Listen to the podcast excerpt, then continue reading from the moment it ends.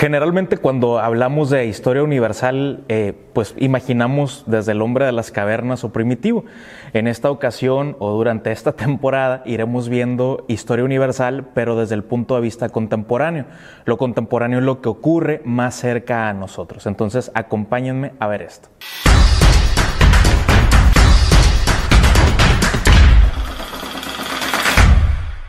Historia universal contemporánea entonces eh, tiene muchas épocas o tiene muchas temporalidades, pero lo contemporáneo es lo que ocurre de la Revolución Francesa hasta nuestros días.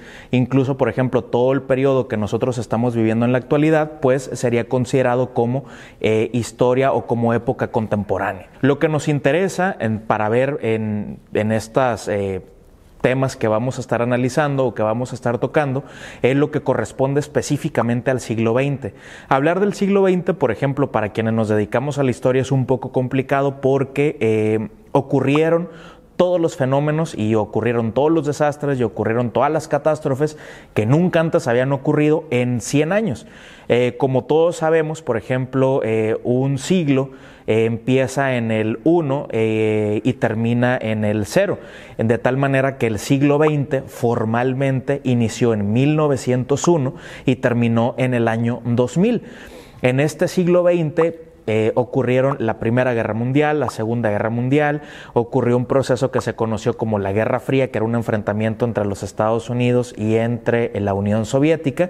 Eh, aparecieron, por ejemplo, fenómenos como la migración ya más acentuada, la globalización, eh, las nuevas formas de economía, nuevos órdenes económicos internacionales, etcétera, etcétera. ¿no? Entonces, para poder entender el siglo XX y lo que ocurre en ese siglo, tenemos que empezar por descubrir ¿Qué es lo que originó la Primera Guerra Mundial? La Primera Guerra Mundial inició formalmente en 1914, pero para llegar a ese momento de un enfrentamiento de esa magnitud con los principales imperios o los principales países de ese momento, pues eh, hubo, hubo mucho, mucho trabajo previo. ¿no? Entonces, para quienes nos dedicamos al medio histórico, se conoce como el breve siglo XX al siglo XX. No porque haya durado menos, pero eh, es de esas veces, por ejemplo, como paréntesis espiritual, ¿no? Como cuando tú quieres eh, que ocurra algo y ocurre todo al mismo tiempo rápido, tú lo estás disfrutando, no sé, tal vez fuiste a un concierto y estás brincando y entonces el tiempo se acorta. ¿De acuerdo? Entonces, cuatro horas, no sé, de espera, concierto, traslado, a lo mejor pudo haber parecido un instante. Entonces, imaginen que algo así ocurre en el siglo XX. Ocurrieron tantas cosas, fue tan acelerado todo el proceso, hubo mucho cambio tecnológico que pues acortó, entre comillas, todo esto, ¿no? Entonces, a pesar de que, pues, en términos normales, pues sí duró los 100 años, ¿no? Vamos entonces a comenzar a hablar o a analizar eh, la Primera Guerra Mundial, pero nos vamos a remontar allá por el 1800, 1850. Eh, estamos hablando que es el siglo XIX, porque el siglo XIX va a ser muy, muy importante para poder entender qué ocurre en el XX. Eh, hay un fenómeno en ese momento, durante todo el siglo XX, incluso es mucho más antiguo de la época que se conoce en la economía como el mercantilismo. Eh, este fenómeno del cual tenemos que hablar es el colonialismo. Colonialismo es un proceso, es decir, es una serie de pasos, es una secuencia de acontecimientos eh, que va a derivar en, la, en el control de la soberanía de un Estado por otro. Se los explico más, más lentamente. Eh, el colonialismo es cuando una nación poderosa, desarrollada técnicamente, militarmente, eh, que tiene un discurso, se cree superior a otras naciones, sale de sus fronteras a invadir otro país o a invadir otro estado, otra población, eh, ellos se asumen como los poderosos, se asumen como los más importantes, los superiores, eh, y entonces empieza toda una transformación. Entonces, colonialismo, por ejemplo, sería lo que ocurrió con eh, España y Tenochtitlan. ¿De acuerdo? Estaban los mexicas pues muy a todo dar, pues sacrificando gente, sacando corazones, eh, comiendo pozole, pero llegan entonces los europeos y entonces traen una nueva religión, traen una nueva lengua, traen una nueva escritura, una nueva forma de hacer las cosas, de construcción, eh, traen los malos modales, traen nuevas comidas y entonces aparte de traernos todo eso, se quedan a vivir aquí durante 300 años. ¿De acuerdo? hay un proceso de mestizaje y ya pues todo lo que nosotros conocemos. Es decir, el colonialismo es una estrategia que se utilizó durante mucho tiempo, principalmente por los imperios coloniales. ¿Quiénes son los imperios coloniales? Pues pensemos, por ejemplo, en Francia, en Inglaterra, en Portugal, en España que van a ser como los imperios más, más, más grandes. ¿no? Eh, piensen, por ejemplo, en el caso de América Latina, todavía en la actualidad eh, hay algunos eh, territorios que están considerados también como territorios europeos. Por ejemplo, los ingleses colonizaron lo que actualmente son los Estados Unidos, los españoles, pues todo lo que fue la Nueva España, Centroamérica, Capitanía General de Guatemala, Gran Colombia, el Virreinato del Perú y el Virreinato del Río de la Plata hasta Tierra del Fuego. ¿De acuerdo? Entonces, eh, por ejemplo, dentro del Caribe están las Guyanas francesas, están las Antillas, está Haití, por ejemplo, que en algún momento pertenecieron a Francia. Eh, es decir, vean ustedes que dentro de nuestro propio continente, pues tenemos esta expresión del el colonialismo, ¿no? Eh, no perdamos de vista, colonialismo es una dominación.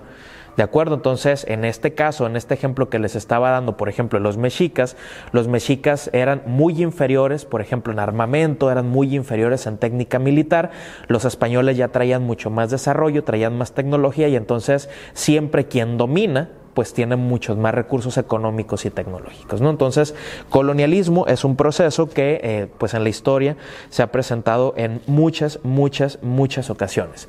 Una de las características del colonialismo es que se van a explotar los recursos naturales. Por ejemplo, España, cuando llega al continente americano, formaliza el virreinato de la Nueva España, extrajo todo el oro y toda la plata que pudo haberse llevado.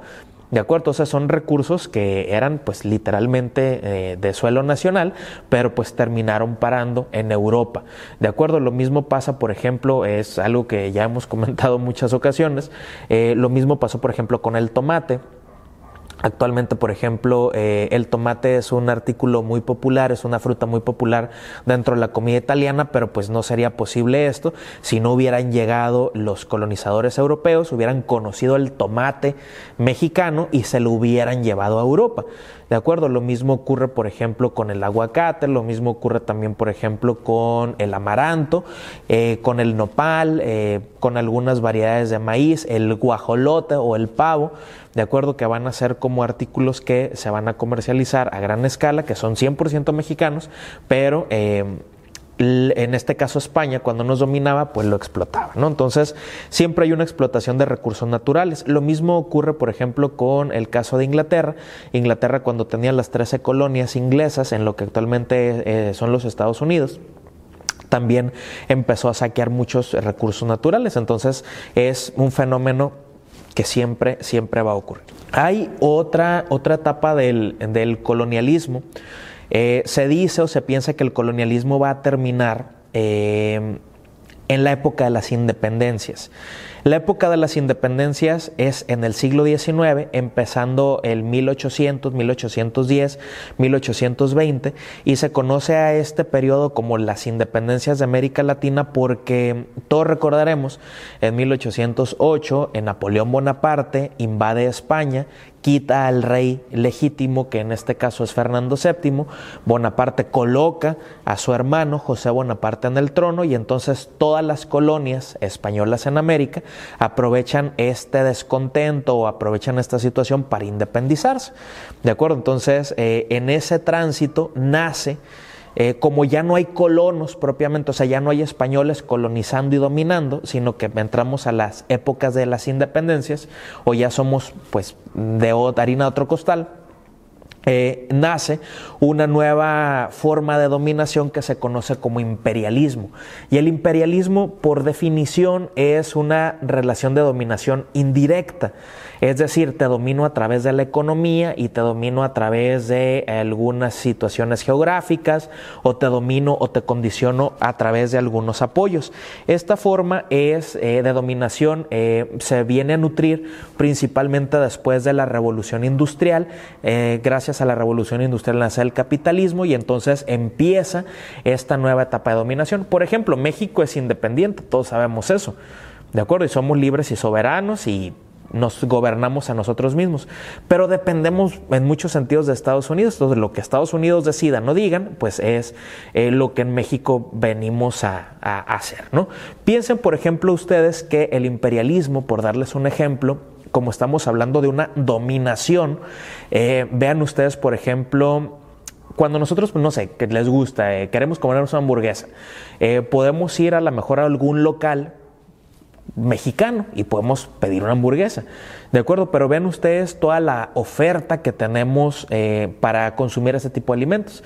Está Car Jr., está Burger King, está eh, McDonald's, ¿de acuerdo? Y entonces, eh, hoy en día el imperialismo se lleva a cabo eh, gracias a transnacionales o a procesos económicos. Entonces, por ejemplo, si nosotros hiciéramos un listado de todas las transnacionales que hay en nuestro país, pues no acabaríamos, porque está, por ejemplo, Home Depot, Office Max, está eh, Walmart, está Sam's, em, está, por ejemplo, Little Caesar, está Pepsi, Coca-Cola, eh, y así pues nos vamos con un sinnúmero de empresas que son extranjeras, eh, que están asentadas en territorio nacional y que alguna parte de ganancia pues va a dar a esos países de origen. ¿no? Entonces, el imperialismo siempre ha estado representado o ejemplificado con la Coca-Cola. Eh, podrá ser el país más jodido del mundo, pero Coca-Cola siempre va a haber. ¿De acuerdo? Entonces es una forma de dominación indirecta, en este caso de los Estados Unidos. Entonces ya tenemos por un lado el colonialismo, que es llegar, dominar por la fuerza, cambiar todas las prácticas y todas las condiciones de vida y quedarse a vivir ahí el colono. Cambia esto en las épocas de la independencia en el siglo XIX y principalmente nace gracias al capitalismo y a la revolución industrial el imperialismo moderno, como se conoce también, o imperialismo a secas, que es una relación indirecta de dominación. Entonces, pues nos vemos en la próxima.